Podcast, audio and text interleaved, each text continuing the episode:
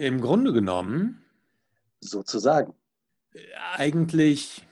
Irgendwie. Beispielsweise. Ne?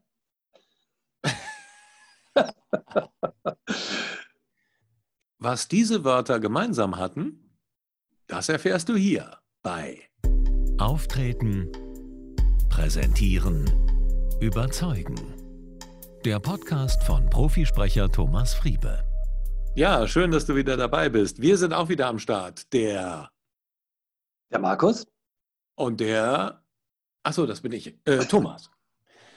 Wir wollen uns heute mit. Ähm, womit wollen wir uns heute befassen, Markus? Ja, ich würde gerne ein bisschen was wissen über unbewusste Sprache, unbewusste Worte, Redewendungen oder Formulierungen, die man irgendwie immer braucht, so wie wir das eben schon in der Einleitung hatten, sowas wie irgendwie, eigentlich, sozusagen oder auch ganz schön bei Kindern, ne? Hinter jedem Satz, ne?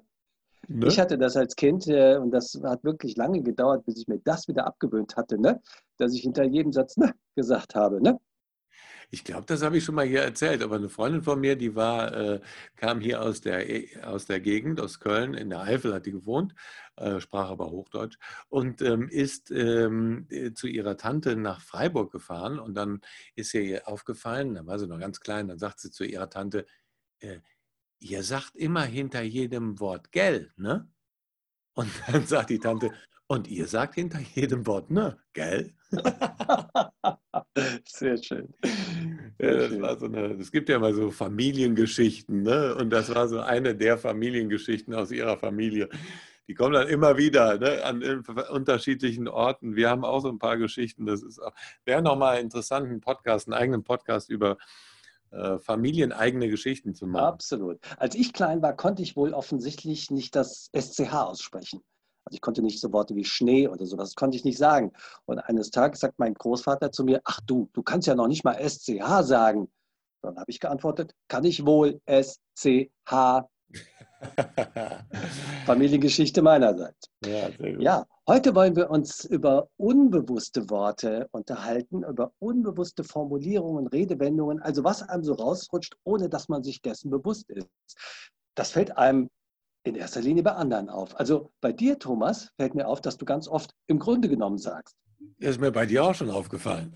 Das finde ich im Grunde genommen ja auch gar nicht schlimm, wenn es mir nicht im Grunde genommen mal aufgefallen wäre. Und jetzt bemerke ich es, dass es oft kommt.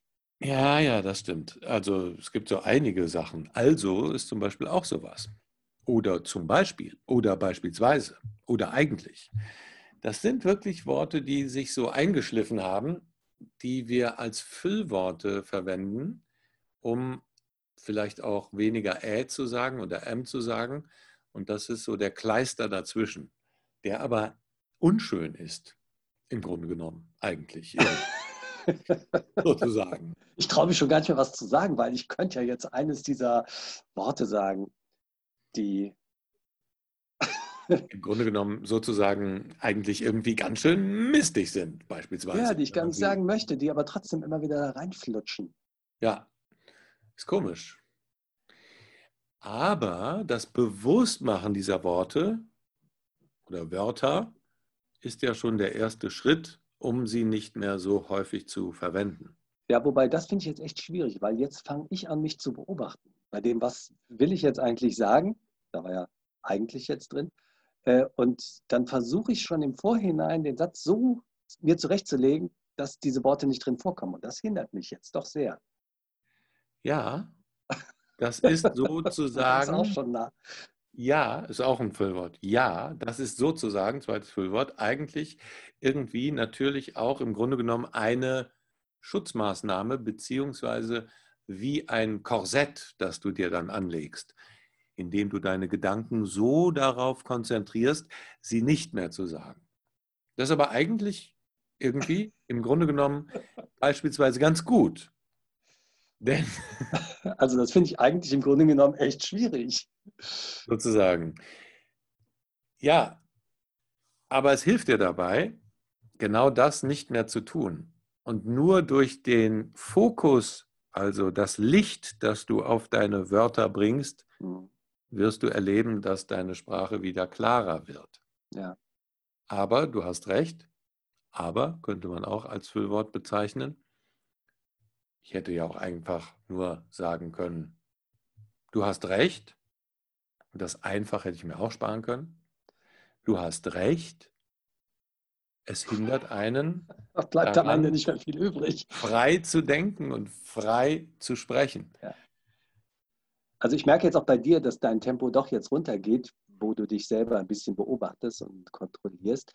Und das ist, glaube ich, eher ein Prozess, der braucht ein bisschen Zeit. Man muss sich erstmal bewusst machen, was sind die Worte, die ich ständig verwende, ja. ähm, ohne sich jetzt da zu hindern. Also ich habe jetzt für mich beschlossen, ich rede jetzt so, wie mir der Schnabel gewachsen ist, aber ich achte mal drauf, was ich so sage. Also ich versuche jetzt bei dem, was ich im Moment sage, gar nicht mehr so sehr die Worte zu vermeiden. Ich versuche sie nur zu bemerken. Und das hilft dann vielleicht dabei, sich etwas bewusster zu werden, welche Formulierungen besonders oft auftauchen, was dann so Floskeln werden irgendwie. Ja. Genau, diese Floskeln sind bei manchen Leuten extrem ausgebildet. Ich hatte mal einen Bekannten, der hat immer gesagt, weißt du, wie ich meine? Aber hinter jedem dritten Satz. Blablabla, weißt du, wie ich meine? Und äh, weißt schon, wie ich meine? Also verstehst du, weißt du, wie ich meine? wenn, du dir, wenn das einmal auffällt, dann kannst du an nichts anderes mehr denken. Ja. Das ist wie, ich glaube, die Geschichte habe ich auch schon mal erzählt. Mein alter Chef beim Radio, also nicht der, den ich immer gerne zitiere, sondern einer der Chefredakteure, dessen Namen ich hier nicht verrate, der geschmatzt hat hinten am Ende des Wortes, immer am Ende des Satzes, kam so ein oh, du kannst an nichts anderes mehr denken. Du hörst die Nachrichten und du hörst nur diesen Schmatzer. Der, die Bundeskanzlerin hätte erschossen werden können. Damals gab es noch keine, als ich zu der Zeit im Radio war. Da gab es noch äh, den Bundeskanzler. Aber ich, mir wäre es nicht aufgefallen. Ich hätte nur auf diesen Schmatzer reagiert bei den Nachrichten. Das ist echt krass. Das ist natürlich auch etwas, wenn wir uns nur darauf konzentrieren, auf unsere Füllwörter, dann können wir nicht nochmal normal reden. Ja. Dann können wir auch nicht mehr normal denken. Aber, da wieder aber. Ich sage viel zu oft aber. Warum aber? Man kann, jedes aber kann man durch ein und ersetzen. Wusstest du das? Aber ist ja eigentlich immer nur die, die, der Bedenkenträger, der dann wieder kommt. Aber, dennoch, so. Du kannst sagen und. Dies und jenes und das und das. Das ist nicht einfach. Sprache, Kommunikation. Welche harten Wörter kennst du denn noch, die du immer wieder sagst? Ja, das war mir bislang gar nicht so bewusst. Deshalb äh, muss ich da wirklich ein bisschen passen. Ich fand eben auch, dass einem das bei sich selbst gar nicht so auffällt, weil das ist ja so gewohnt. Man macht es halt immer. Und äh, deshalb fällt es mir eher eben bei anderen auf, äh, wie jetzt zum Beispiel, also wir sind ja geschäftlich verbunden, Thomas. Äh, bei dir fällt mir das an der einen oder anderen Stelle auf. Bei mir selber, muss ich sagen, ist mir das noch gar nicht so aufgefallen. Aber ich gehe natürlich davon aus, dass das bei mir genauso ist wie bei allen anderen Menschen auch. Man hat Worte, die man bevorzugt oder Formulierungen, die man bevorzugt. Ja, und, äh, also ich könnte dir ja, meine Strichliste zur Verfügung stellen. ja, gerne. Das muss ja an sich noch gar nicht schlimm sein, aber es gibt dann eben die eine oder andere Formulierung, wie das, was du gerade eben erzählt hast von deinem Bekannten, die macht dann einfach keinen Sinn. Und wenn sich sowas einschleift, ich habe eine Tante aus der Schweiz, äh, die hat immer Order, hinter jedem Satz gesagt Order. Ja. Äh, so, wo man sich denkt, äh, ne, das ist wahrscheinlich wie Gell jetzt dann äh, in anderen Reg in Regionen Deutschlands. Ähm, das macht halt keinen Sinn. Und damit hindert es dann den. Äh, ja, Jetzt hast du zum zweiten Mal gesagt, macht keinen Sinn. Da sind ja Sprachwissenschaftler sich einige, einig, dass ja. äh, das aus dem Englischen eine 1 zu 1 Übersetzung ist. Es ergibt keinen Sinn, ja, wäre das richtige Deutsch, um hier mal den Professor raushängen zu lassen. Es tut mir total ja. leid, dass ich dich da korrigieren muss. Es gibt eine Kollegin, die äh, solche Sätze nicht spricht. Er hat ja. sich geweigert, bei einer Sprachaufnahme äh, zu sagen, macht keinen Sinn.